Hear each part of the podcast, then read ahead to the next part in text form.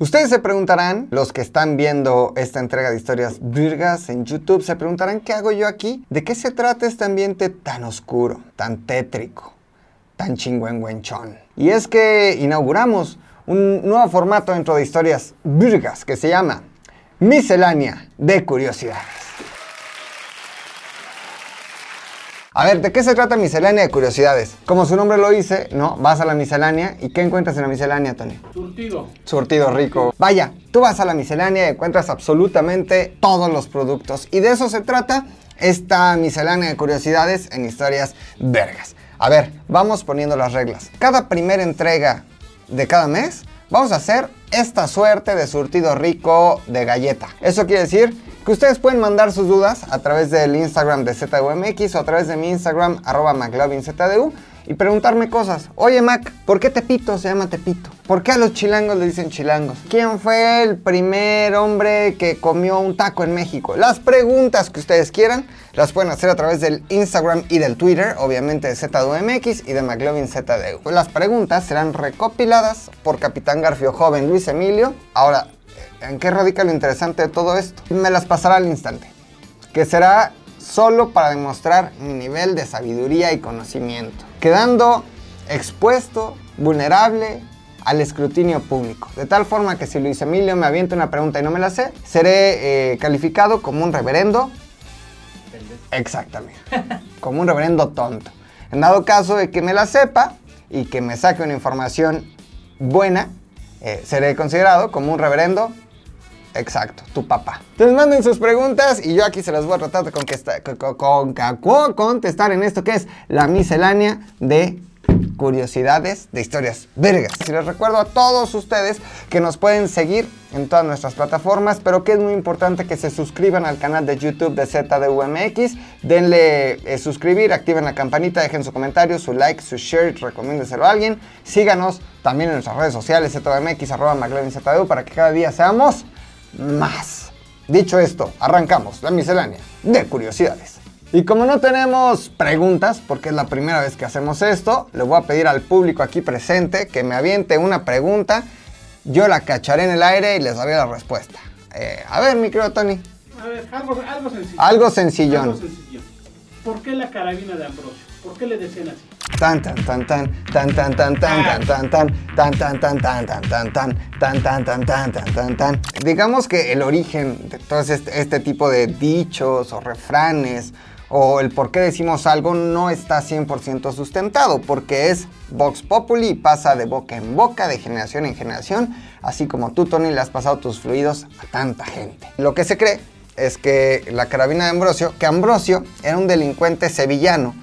en España, en el siglo más o menos XVII, ¿no? Es una leyenda del siglo XVII.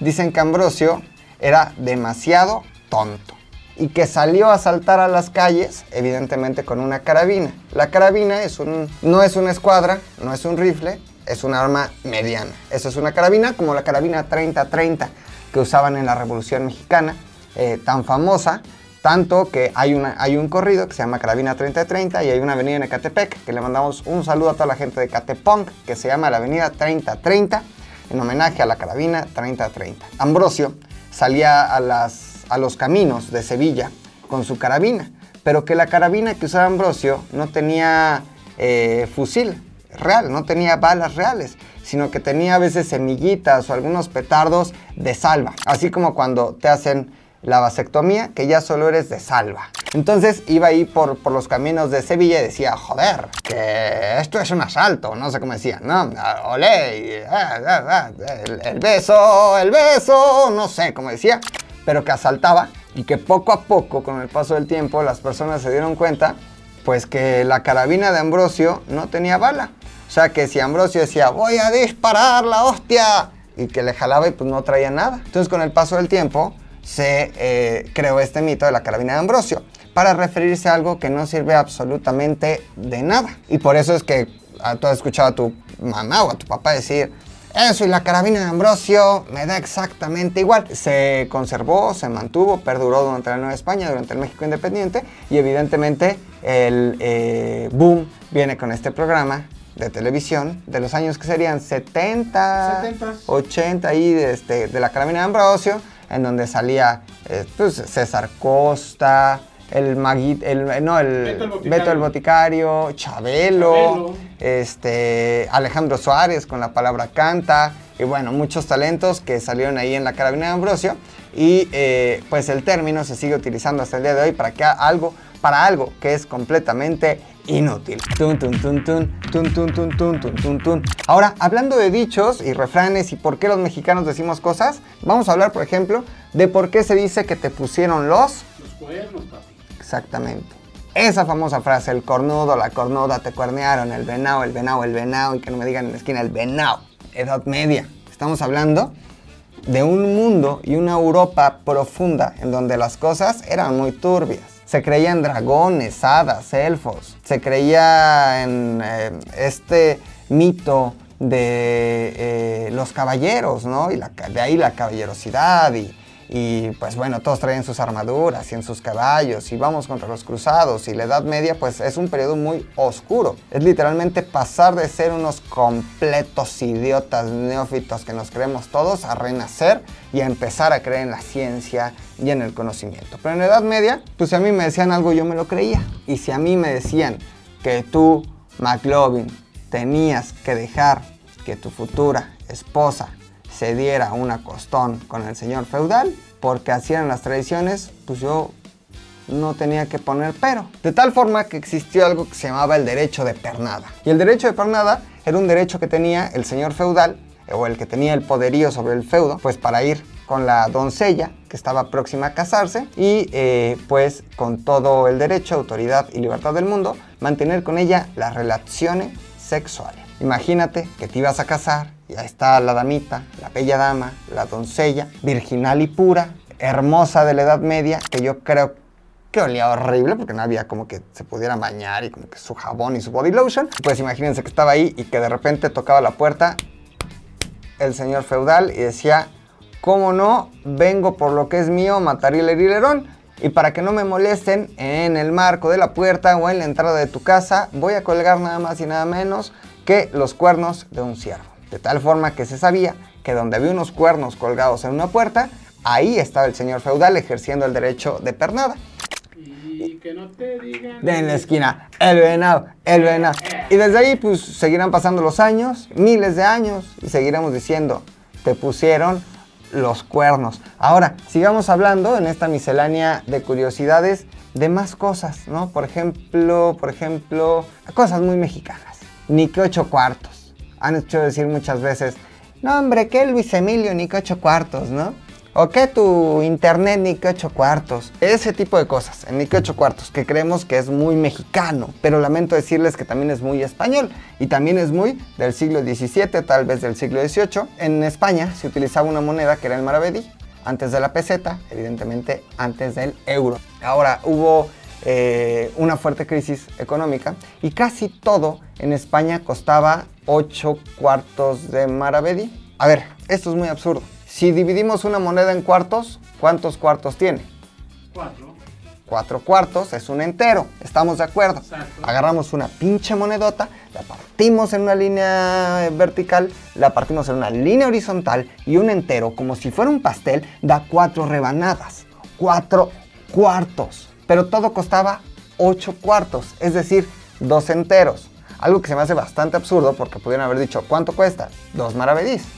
Ah, tal vez porque necesitaban algo, fraccionar la moneda o qué sé yo, eso sí nunca lo vamos a entender. Pero todo costaba dos maravedís u ocho cuartos. Y hubo una fuerte crisis en España a finales eh, del siglo XVII, eh, en donde las cosas subieron de precio y se rumora que ahí se empezó a decir, ¿cómo que esto cuesta tres maravedís ni que ocho cuartos? Empezó a utilizarse como una expresión de qué? De inconformidad.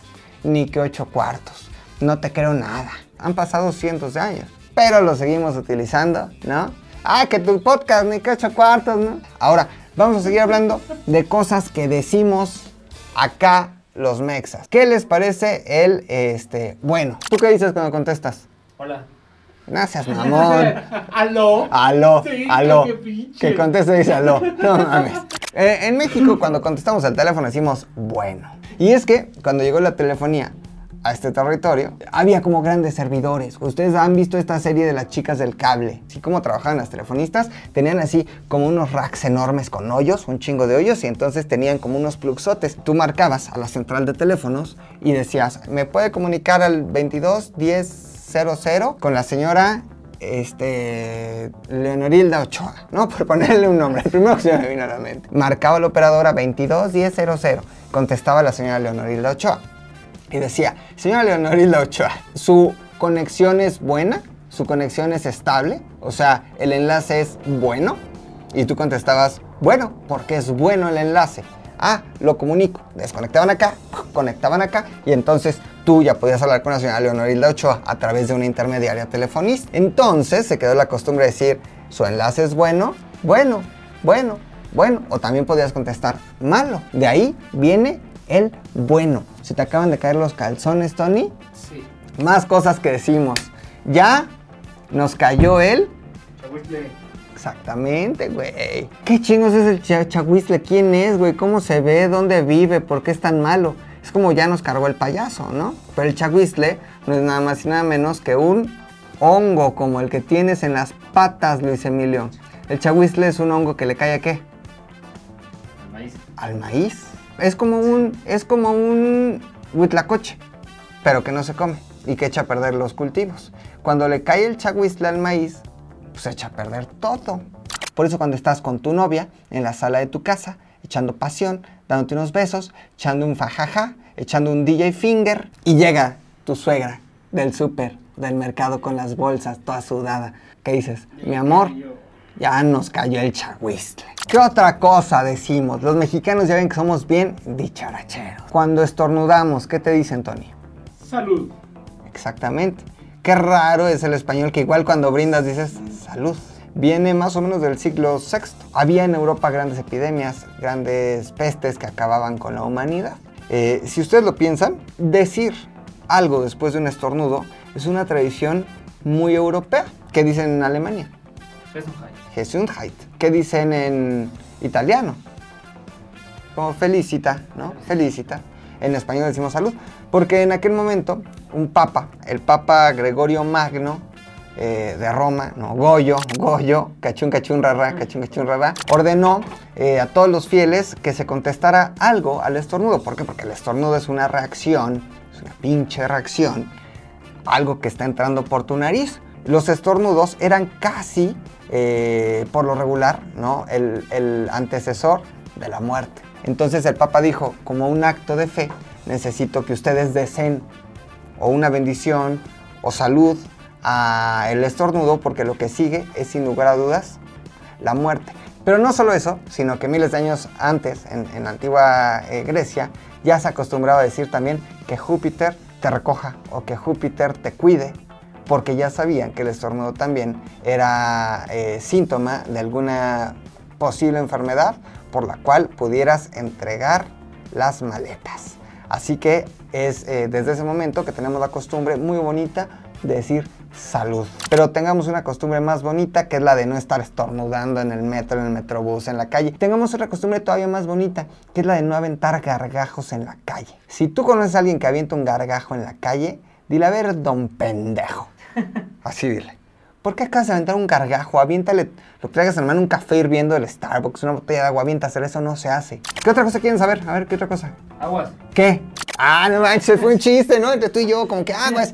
Y yo como que me agaché. ¡Ay! Tenemos también esto bien aprendido los mexicanos de decir aguas. Cuando sabemos que algo nos puede pasar, es, es como lo que Peter Parker denomina de una manera muy idiota, el sentido arácnido. Aguas, ahí viene el duende verde. Aguas, ahí viene el otro, el de los brazotes, que es Alfred Molina, pero que también es Octopus. Aguas, ahí viene esta Zendaya, como que en ropa interior guapísima.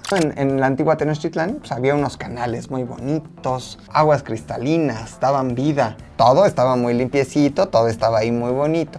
Llegan los españoles, llegan 80 cabrones, llegan 80 pendejos a querernos conquistar. ¿Y qué traen también? Sus feas costumbres medievales de Europa y empiezan a destruir las acequias, los lagos, las lagunas, empiezan a construir y empiezan a aventar casas, ¿no? Por lo regular, en estas casas, piensen en las construcciones de eh, novohispanas de hace 500 años, 400 años, 300 años, no creo que tuvieran, si al día de hoy en Ecatepec, en Iztapaluca, allá en, este, en, en Ciudad Neza, ¿no? en borde de Sochaca, no tienen drenaje, pues en ese momento evidentemente ninguna casa tenía drenaje. ¿Qué hacían las personas que vivían en esas casitas, Tony? Lo que haces tú, pipí popó. Que pues no podías hacer en un baño. Si pensamos en un baño, pensamos en baños y tal vez del siglo, del XIX, pero pensemos en esa Nueva España eh, en donde no había. Entonces la gente, pues en cubetas, pipí popó. ¿Qué pasaba después de la cubeta pipí popó? Pues también te bañabas. Entonces todos iba, ¿dónde? A cubeta pipí popó. Entonces salías por la calle y decías, aguas porque aventabas la cubeta pipipopo llena de pues todas las porquerías y decías aguas.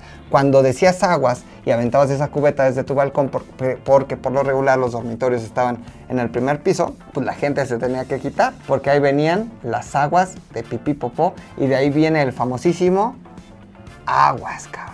Otra que tenemos también bien arraigada, mande. Tony. Mande. Mande, esclavo de quién soy, perdón, su origen, nuevamente, ese México nuevo hispano lleno de castas. Había muchas castas, ¿no? Y todo dependía pues del nivel de, eh, digamos, pureza que tuvieras. Entre más hispano, pues eras más puro, podías ser 100% español, podías ser mestizo criollo, podría ser 100% indígena. Y evidentemente hasta muy entrado el, el porfiriato, y me atrevería a decir que hasta el día de hoy había una desigualdad gigantesca en donde pues estaba esta figura de la tienda de raya y del hacendado que tenía dominio sobre ti, tus generaciones, tus finanzas, tu ropa, tu economía, lo que debías, lo que vas a deber, todo. Entonces, cuando te hablaba el hacendado o cuando te hablaba, pues digamos, el que tenía un, nivel superior al tuyo en la casta, tenías que contestar, ordéneme usted o mándeme usted. Entonces, si te gritaban, Luis Emilio, tú, tú tenías que contestar, mande usted. Y ya te decía yo, ve por el nequén. Y ya tú me traías el nequén. Se quedó la costumbre a tal punto que hoy cuando nos hablan decimos mande, les sugiero que ya no contesten mande, digan que no tiene nada de malo. ¿A poco en otro país cuando te hablan por tu nombre dices ordéneme, mándeme, humílleme? Dicen, ¿what? Les recuerdo que si ustedes quieren mandar sus preguntas, sus dudas, que las tengan ahí este, a nivel personal para una tarea, para, para un debate, ganarle un debate a tu novia, tu novio, pueden mandarlas a arroba McLovinZDU y eh, arroba ZDUMX, tanto en Twitter como en Instagram. El capitán Garfio joven Luis Emilio se encargará de coleccionarlas. Yo no investigaré nada antes. Me las va a aventar aquí. La cara. Pero espérate, güey. Entonces, ustedes mandan sus preguntas, sus duditas, y acá el capitán Garfio joven se encargará de curarlas, recopilarlas y me las aventará al garete, ahí de manera improvisada, ¿no? Al garete. Es una palabra que quiere decir que, pues a la deriva. Oigan, todos los días se aprende algo nuevo, güey.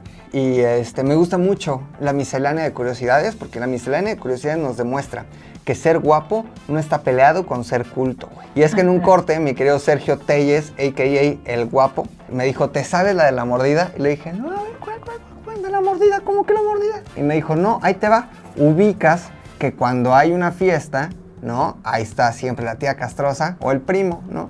Mordida, mordida. Y madres, gente en el pastel. Esta eh, tradición ya se remonta a un restaurante que se llama Los Comerciales, en donde tenían pues como distintos este, ritos, ¿no? Tenían distintas formas de celebrar. Entonces tenían cosas tan curiosas como que en el baño de mujeres había un David, y ya saben que el David David Sin, David Sin, ¿no? La neta, hay que ser honestos. David no es como que. David promedio. No, David Sin, güey. O sea, promedio para ti, Luis Emilio. Ya, ya te echaste de cabeza, David con frío. David con frío. Pero David, desde mi punto de vista, bastante rebajado, güey. Deslactosado. No sé qué opina la gente, pero yo siempre que he visto al David digo, es un pendejo, güey. Me doy la vuelta y me voy. No, ahora, también, si me comparo con Sage, pues yo sería el David. Pero entonces que en el de mujeres había un David y que tenía acá como tapándose el, eh, el pastrami, el pastrami, y que tenía como una hojita. Entonces que si la dama en cuestión que iba al baño levantaba la hoja, sonaba una alarma en todo el lugar. Y todos sabían que pues, la cochinota estaba queriendo ver el pastrami de David. tenían este tipo de costumbres que hoy se nos hacen tan comunes en todos los restaurantes como que te paras escondidas, ¿no? Porque el cumpleañero no se debe enterar y le dices al mesero, joven, Y ya llegan todos ahí con la cacerola y la matraca y la chingada y te cantan las mañanitas. Pues bueno, en este restaurante, ahí a alguien se le hizo buena idea, eh, que, que- mordida. Y, entonces te llevan el pastel y antes las mañanitas, las que cantaba el rey David, que en realidad el rey David, no, rey de los judíos, nunca cantó. Llevaban ahí el pastel y a un mesero, a un capitán o al dueño se le hizo buena idea. ¿Y por qué no le estrellamos la cabeza? Y desde ese momento muchos niños han muerto broncoaspirados. Gracias a los comerciales. Miscelánea de curiosidades, en donde usted aprende un poquito de historia y un poquito de cosas que no sirven absolutamente de nada, pero que a cómo nos divierten. Eh, ¿Tenías una pregunta, mi querido Luis Emilio? ¿Por qué Pipir is nice? Pipir is nice es una palabra o un término que se popularizó en la década de los 70 y los 80 y que ya no está tan este, de moda, ya no es moderno decir Pipir is nice, pero aún lo seguimos utilizando como pues, una forma de decir que algo es fino, que algo es de lujo, que algo es caro, que algo es refinado. ¿A qué le suena? Y aquí les tengo un par. ¿A qué le suena Pipir is nice? Inglés, people. People is nice, exactamente. People is nice. La gente es nice, es, es, es refinada, es eh, fina, es cool. Si empezamos a cortar el people is nice, people is nice, people is nice, people is nice, people is nice, cabrón. Ahora, se dice, por ejemplo, que, que la palabra eh, gringo, este es un mito que durante la intervención norteamericana traían sus, sus casacas verdes y que los mexicanos decían gringo, o sea, que los de casaca verde se fueran. Esto no está comprobado, no hay evidencias de, de esto. Desde mucho antes, desde la fundación de la Nueva España, se le llamaba ya gringo a cualquiera que viniera de fuera. Contestado esto, vamos con la siguiente. ¿Qué onda con T por 8? Tony, te voy a tener que ser como referente. El otro día yo llegué y estaba tirado aquí afuera, babeado, con su botella, con su anforita, y yo escuché que pasó una persona y dijo, mira, un té por 8. Se cree que a principios eh, del siglo XX, ¿no? O hasta mediados del siglo XX, pues la gente salía eh, a trabajar, a hacer las actividades diarias y cotidianas, y que entonces se vendía té de azar. De hecho, hasta la fecha venden té de canela, en donde ustedes van a comprar sus tamales o su atole, a veces venden té, pues para que aguantaras más y para que rindieras más, le podían poner qué? Un poquito de su alcohol de caña, güey. Ahora, ¿cuánto costaba ese té con piquete? 8 centavos. Entonces la gente empezaba a tomar su té por 8 centavos y empezaban a ponerse pues bien pedernales. De tal manera que era una bebida barata para el estrato eh, económico de más abajo, eh, que muchas veces eran los menesterosos o los indigentes o las personas sin casa los que tenían apenas sus 8 centavos para comprar su té con chupe. Entonces se quedaban tirados y decían, mira, ahí hay un té por 8. ¿Por qué? Porque se puso pedote con 8 centavos tomándose un té y de ahí el origen de la palabra Antonio Guerrero. Perdón, té por 8. Seguimos en la miscelánea y abarrotes. A mí, repito, me gusta miscelánea de abarrotes, pero Luis Emilio, nada que solo miscelánea. Para mí es miscelánea y abarrote de curiosidades.com.mx. Ahorita, ¿no? En el corte me dijo Luis Emilio, es que tú eres pura qué? Pura guasa. Pura guasa, cabrón. Y dije, guasa, cabrón. Guasa. ¿De dónde vendrá la guasa, no? Vamos a echar guasa. Eh, nuevamente una palabra que viene del taíno.